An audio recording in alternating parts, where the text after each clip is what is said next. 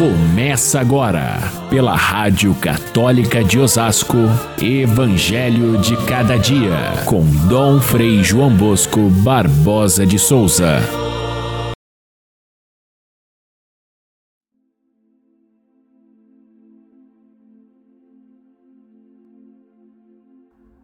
Vieram ter com Jesus alguns saduceus, os quais afirmam que não existe a ressurreição e lhe propuseram este caso. Uma mulher casou-se sete vezes com sete irmãos, ficando viúva cada vez. Na ressurreição, quando eles ressuscitarem, de quem será ela a mulher? Porque os sete se casaram com ela. Caríssimos irmãos e irmãs, ouvintes do nosso Evangelho de cada dia, mais um grupo se apresenta diante de Jesus com a intenção de ridicularizar o seu ensinamento. Jesus ensinava abertamente a ressurreição. E os saduceus eram o grupo que não acreditava na ressurreição. Aliás, dentro daquele conjunto dos partidos religiosos que havia na época, nós já conhecemos bem os fariseus, Conhecemos ontem os herodianos, que eram os partidários de Herodes, que eram amigos dos romanos. É, também os saduceus eram a elite, a elite rica do país, os latifundiários, aqueles que faziam parceria sim com os romanos para que não os incomodassem nas suas propriedades. Pois bem, eles eram judeus, mas não acreditavam nos profetas. Não liam os Salmos. Eles só aceitavam como livros da Escritura os cinco primeiros livros da Bíblia, que era o que nós chamamos hoje de Pentateuco, onde está a lei de Moisés. Por isso é que Jesus, quando discute com eles, argumenta exatamente com Moisés, que diante da sarça ardente escuta Deus dizendo: Eu sou o Deus de Abraão, de Isaac, de Jacó. Isso eles conheciam muito bem. Quando eles vieram com essa história, um tanto ridícula, um tanto estranha, é, Jesus percebe logo que eles querem não saber a sua opinião como mestre, mas querem pegá-lo numa, numa armadilha, ridicularizando a ideia da ressurreição que Jesus pregava. É, então, Jesus responde a eles em duas, em duas partes. A primeira dizendo que a questão do casamento é uma questão desta terra. As pessoas aqui se casam, se dão em casamento. No céu é completamente diferente. Não que não exista o amor que você construiu aqui na terra, mas não tem mais as mesmas características que tem aqui do casamento ser a mulher ser posse do marido. Então, toda aquela sua argumentação estava completamente errado e Jesus diz: Olha, vocês não entendem nada de Escritura. Fingem que conhecem as Escrituras, mas não entendem. A segunda coisa, segundo argumento de Jesus, é justamente aquele de Moisés, que diz que ah, Deus falou assim diante de Moisés: Eu sou o Deus de Abraão, de Isaac e de Jacó. Ora, nenhum deles questionava que os patriarcas, os fundamentos, os fundadores da fé de Israel estivessem mortos. Eles diziam que estavam esses patriarcas junto de Deus. Então Jesus argumenta aí para dizer para eles, está vendo? O que é a ressurreição? Deus não é Deus dos mortos, é Deus dos vivos. E então vocês estão muito enganados, é, negando a ressurreição. A resposta de Jesus, embora para nós seja um tanto estranha, porque depois da sua ressurreição é que nós vamos compreender exatamente o sentido disso. Mas aqui entra Jesus num tema que para nós é muitíssimo fundamental é, e que hoje ainda é uma dificuldade para muitas pessoas.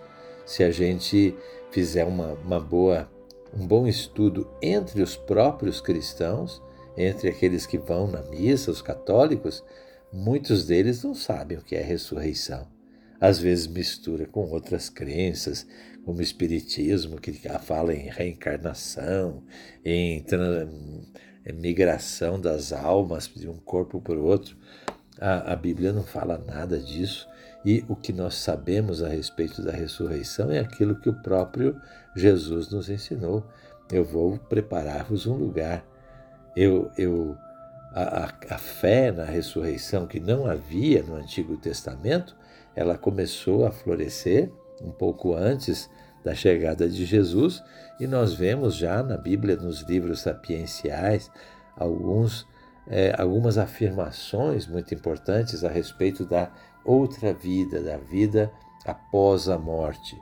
Mas é Jesus quem vai colocar diante de nós, de fato, a fé na ressurreição, de tal modo que nós afirmamos hoje, no creio, eu creio na, na ressurreição dos mortos e na vida do mundo que há de vir. Faz parte da nossa fé crer na ressurreição. Só que a Escritura diz que a vida é uma só. Então não há isso de voltar em outras encarnações, a Bíblia não aceita isso, embora outras religiões afirmem isso sem nenhum fundamento bíblico. O que acontece na realidade é que precisamos ter muita clareza nesse ponto.